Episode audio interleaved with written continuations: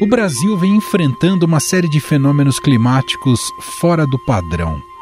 Nos últimos meses, diversas tempestades e a passagem de um ciclone na região sul deixaram um rastro de destruição. Foram 49 mortos e milhares de desabrigados.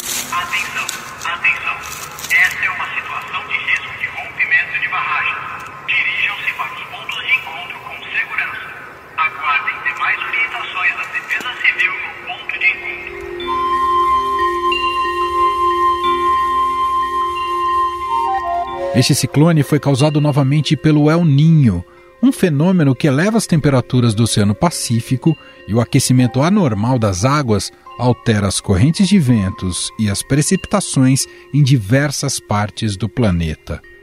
Mas não são só as chuvas que ele produz. Na região norte, o efeito é inverso. Eu pensava que não ia ter a 2010 ia continuar sendo a maior estiagem, mas não, né? Para você ver em 2023 que nós estamos agora vivendo, convivendo com essa estiagem batendo em 2010. E daqui para frente a gente não se sabe, né? Se vai ter outra estiagem que bata de 2023. A alteração no regime de chuvas causada pelo El Ninho, somado ao aquecimento global e ao desmatamento são, segundo especialistas, considerados os principais fatores para secas cada vez mais frequentes. Segundo dados do Centro de Monitoramento e Alertas de Desastres Naturais, o CEMADEM, já são oito os estados das regiões Norte e Nordeste que enfrentam neste ano a pior seca desde 1980 por causa da falta de chuvas. São eles: Amazonas, Pará, Acre, Amapá, Maranhão, Piauí, Bahia e Sergipe. Decretei o estado de emergência é, devido às secas agora dia 6, o último, e estamos tomando todas as providências. Diminuímos é, para mais de 80% os focos, pontos de queimadas, tanto que se você hoje observar o próprio estado, é visível a diminuição de, de focos de incêndio que prejudica a saúde, entre outros. Essa falta de chuvas afeta os rios da região que enfrentam uma seca persistente e traz severas consequências para as populações locais, muitas ribeirinhas, com o desabastecimento de comida e água e prejuízos à navegação. Um dos estados mais afetados é o Amazonas. A superfície da cobertura da água do estado atingiu sua menor extensão desde 2018, como mostra uma nota técnica do MAP Biomas, plataforma que reúne universidades, organizações ambientais e empresas de tecnologia. Ao todo, 25 municípios do estado tiveram redução na superfície de água superior a 10 mil hectares. Ao menos 20 deles estão em estado de emergência ou de alerta, afetando comunidades ribeirinhas, extrativistas, quilombolas, indígenas e áreas urbanas. A gente tem muitos municípios, principalmente ali na calha do Alto Solimões, que estão tendo dificuldade para ter acesso à água potável. Tabatinga, por exemplo, é um desses municípios, assim também como São Paulo de Olivença. Em Manaus, o nível do Rio Negro atingiu a menor marca em mais de um século. Lagos inteiros secaram. Além do lago Tefé, onde morreram mais de 100 botos, a seca também atinge o lago de Coari, afetando o acesso a alimentos, medicamentos e o funcionamento de escolas. A descida da água, a subida, eu pensava que não ia chegar aos 10, ia dar uns 6 mais ou menos, mas chegou a 10 centímetros e bateu. Então a diferença foi de 4 centímetros a, a cota de 2023 para 2010.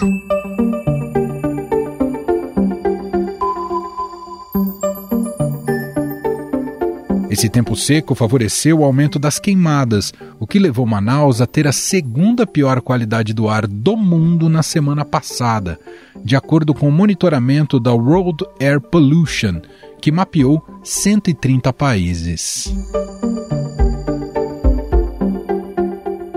O governo federal anunciou a liberação de 324 milhões de reais para ações de saúde, defesa civil e moradia aos afetados pela seca no estado do Amazonas.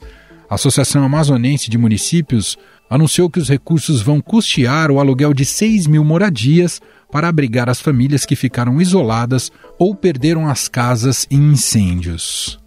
A ministra do Meio Ambiente, Marina Silva, afirmou que a seca extrema causa um impacto ambiental preocupante e anunciou medidas emergenciais para conter as queimadas. Mandamos um reforço de 191 brigadistas para atuarem de forma emergencial em vários municípios e particularmente no caso da cidade, para junto com o Corpo de Bombeiro e as brigadas do Estado poderem fazer esse reforço.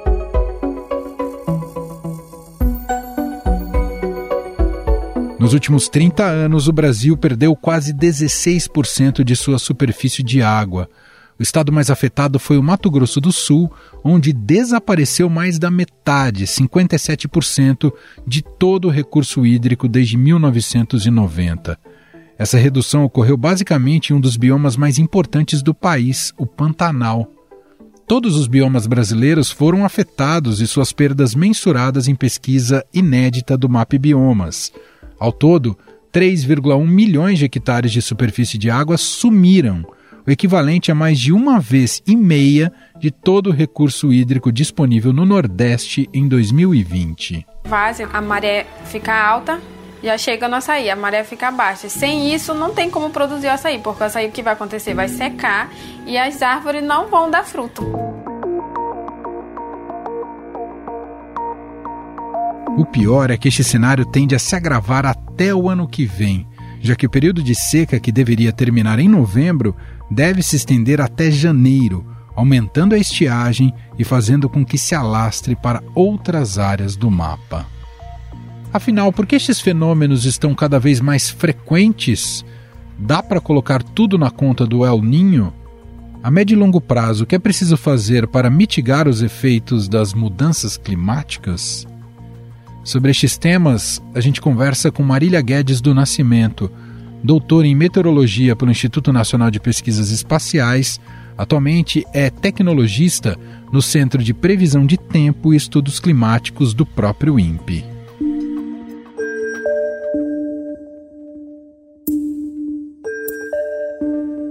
Olá, professora, seja muito bem-vinda, tudo bem? Tudo bem, um prazer estar aqui podendo conversar um pouco contigo Bom, a gente tem uma visão, Marília, sobre o Amazonas como uma região muito abundante em água, de um dos locais mais úmidos do Brasil e, quiçá, do planeta. Que água ali jamais será um problema. Claro que isso é muito dentro do, de um senso comum que, em muitos casos, também é superficial. A gente sabe que a região tem seu período de seca e seu período de chuvas. Porém, o que a gente está observando agora, neste momento, parece algo muito fora dos padrões, né? com essa seca intensa, severa. Queria começar te perguntando: de fato, essa estiagem pode ser classificada como um fenômeno extraordinário, dentro até dos parâmetros do que se convencionou falar como extremo climático? Essa seca, sim, está sendo uma importante seca, uma severa seca, né? E ela tem grande potencial para ser a maior seca vista na região até então.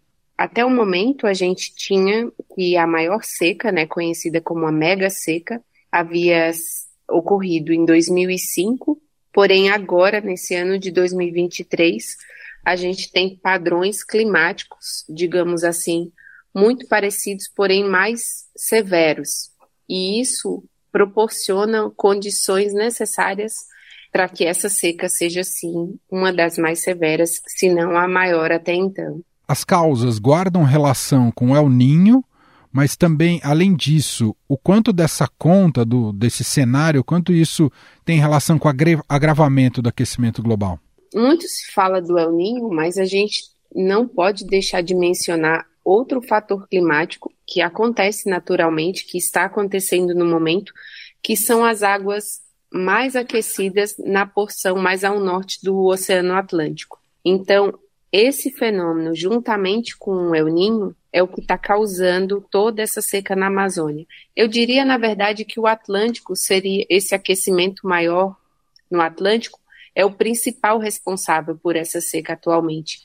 O El Ninho ele vai ser responsável nos próximos meses, possível que essa seca se prolongue aí até o início do ano que vem. E o El Ninho seria responsável mais nos setores norte e leste da região norte. Essa seca que a gente está observando mais ali no centro-sul, na parte mais oeste da região, ela está sendo o responsável disso é esse aquecimento no Atlântico. E levando em consideração todas as mudanças, né, em relação ao aquecimento global, mudanças climáticas, algo nesse sentido, a gente não pode deixar de frisar. Já é um fator que a gente já observa, não é esperado, essas mudanças já estão ocorrendo e a gente pode ter sim tanto uma assiduidade maior desses eventos extremos. Esses eventos podem vir a ocorrer com maior frequência e com maior intensidade. Isso já é um fato que a gente vem percebendo tanto em déficit de chuva, como é o caso da que a região norte vem enfrentando, como a abundância com enchentes, inundações em outras partes do, do Brasil e do mundo. Interessante você explicar isso, né? O efeito do El Niño no Oceano Pacífico, mas o que você explica que parte do que está sofrendo a região norte, a, o estado do Amazonas, tem relação com o Atlântico, é isso, professor? Isso. O El Niño, na verdade, ele é um aquecimento das águas do Pacífico Central. E esse aquecimento, ele causa uma mudança na circulação dos ventos, consequentemente no padrão de chuvas e temperatura em diversos locais do mundo. No Brasil, os efeitos do El Ninho é sentido mais na porção mais ao norte, nas regiões norte e nordeste, com a seca prolongada, e na região sul, com o aumento das chuvas. Então, essas regiões são as que mais sofrem efeitos do El Ninho. Aqui na área mais central do país, na região centro-oeste e sudeste, a gente observa um maior aumento nas temperaturas, mas com relação à chuva não é sentido muito, não. Como é que esse problema, essa seca intensa, interfere no equilíbrio climático do resto do Brasil, em especial em relação ao regime de chuvas, né? Porque se fala muito da importância da floresta amazônica para a questão lá dos rios voadores. Tem interferência essa seca extrema é, na, no resto da chuva do país? A Amazônia ela não tem só interferência nas chuvas do Brasil, como em diversos locais é, do mundo também. Então, tudo que se faz ali em termos de desmatamento inapropriado que a gente vê tanto e acontecer de forma totalmente desorganizada, é, aumento de queimadas, tudo isso influencia também é, nas chuvas, inclusive aqui da região sudeste e sul, através, como você bem mencionou, dos rios voadores, que na meteorologia a gente chama dos jatos de baixos níveis.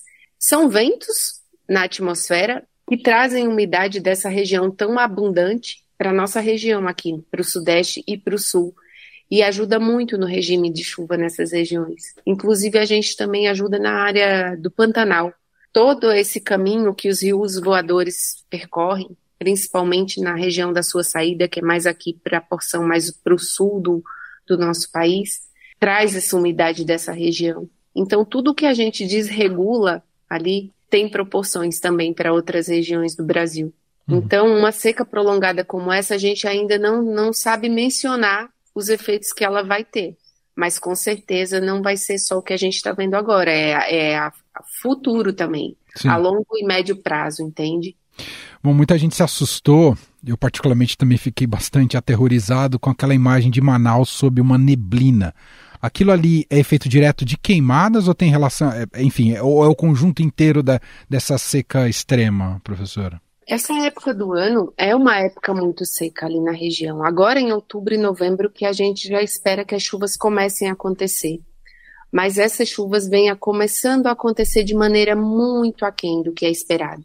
E isso é também esperado para os próximos meses, que ocorram poucas chuvas, bem menos do que é esperado para essa época do ano. E com isso, com essa falta de chuva, com a baixa umidade, é, a gente está tendo muitos incêndios florestais, muitas queimadas. Quer dizer, não é a neblina convencional, é uma neblina fruto de queimadas e degradação Sim. da floresta, né? Sim. E aí a qualidade do ar vai, é, é pior possível, né, professora? É muito ruim. É, a, a população sente bastante, as comunidades mais pobres, assim, então nem se fala.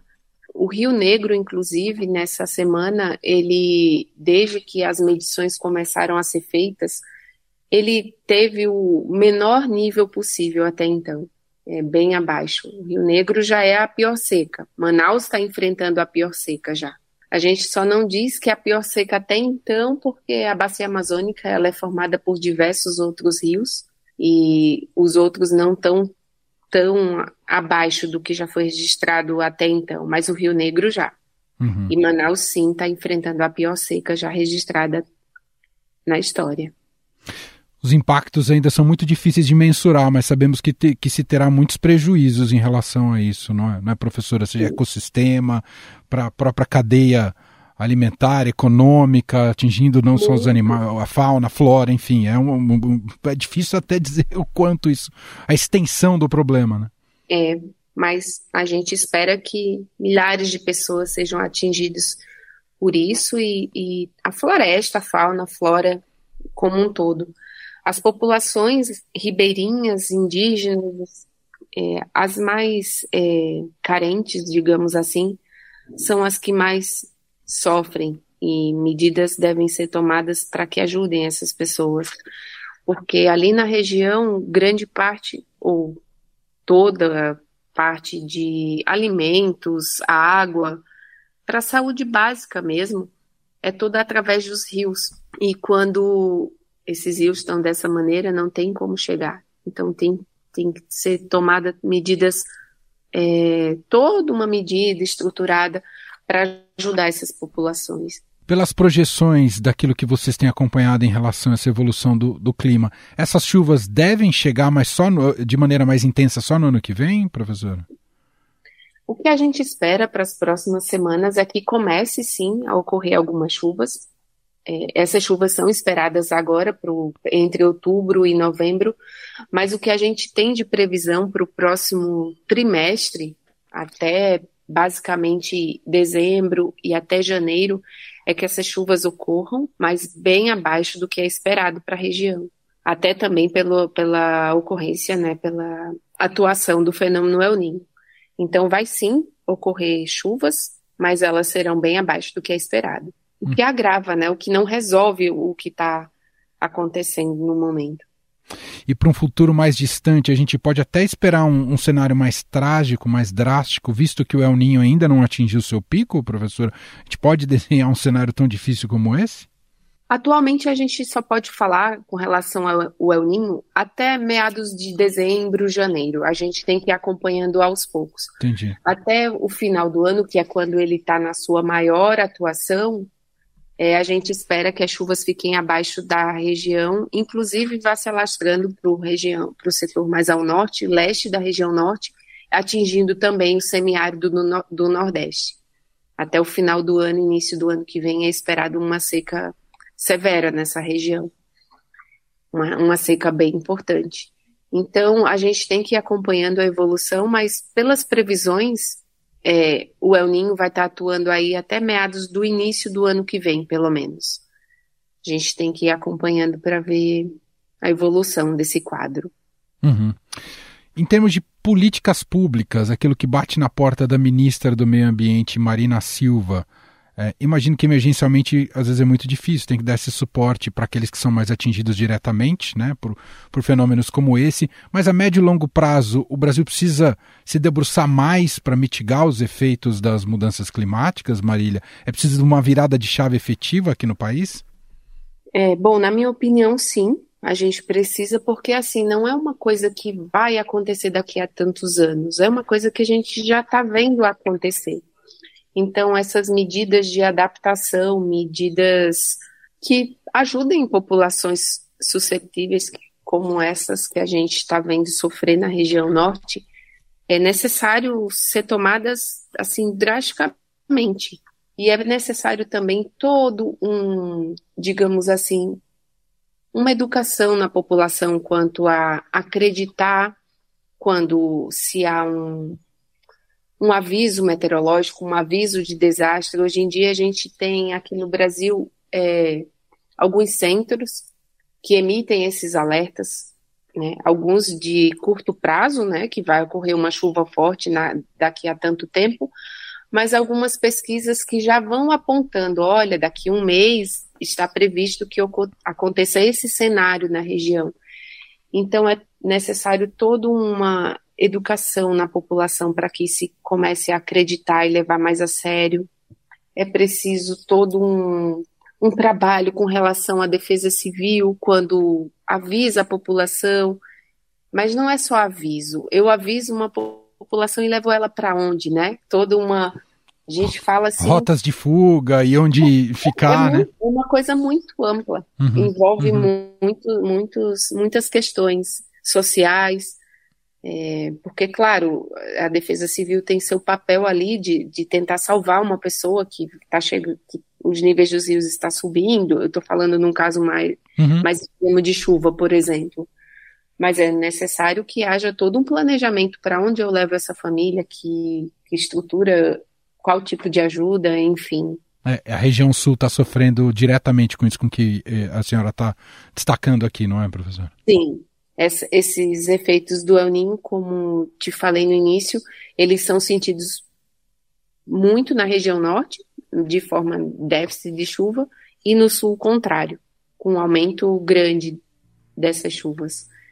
Então, medidas assim tem que ser feito todo um trabalho uhum. envolvendo desde a população, com a defesa civil, com as políticas envolvidas, enfim. Muito bem, nós ouvimos aqui Marília Guedes do Nascimento, doutora em meteorologia pelo Instituto Nacional de Pesquisas Espaciais, o INPE. Atualmente ela é tecnologista no Centro de Previsão de Tempo e Estudos Climáticos do próprio INPE, gentilmente aqui atendendo a nossa reportagem. Muito obrigado pelos esclarecimentos, viu, professora? Foi um prazer Estou sempre à disposição. Muito obrigada.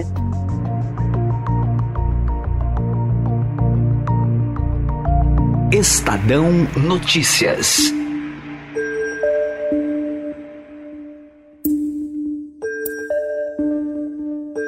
E este foi o Estadão Notícias de hoje, quarta-feira, 18 de outubro de 2023.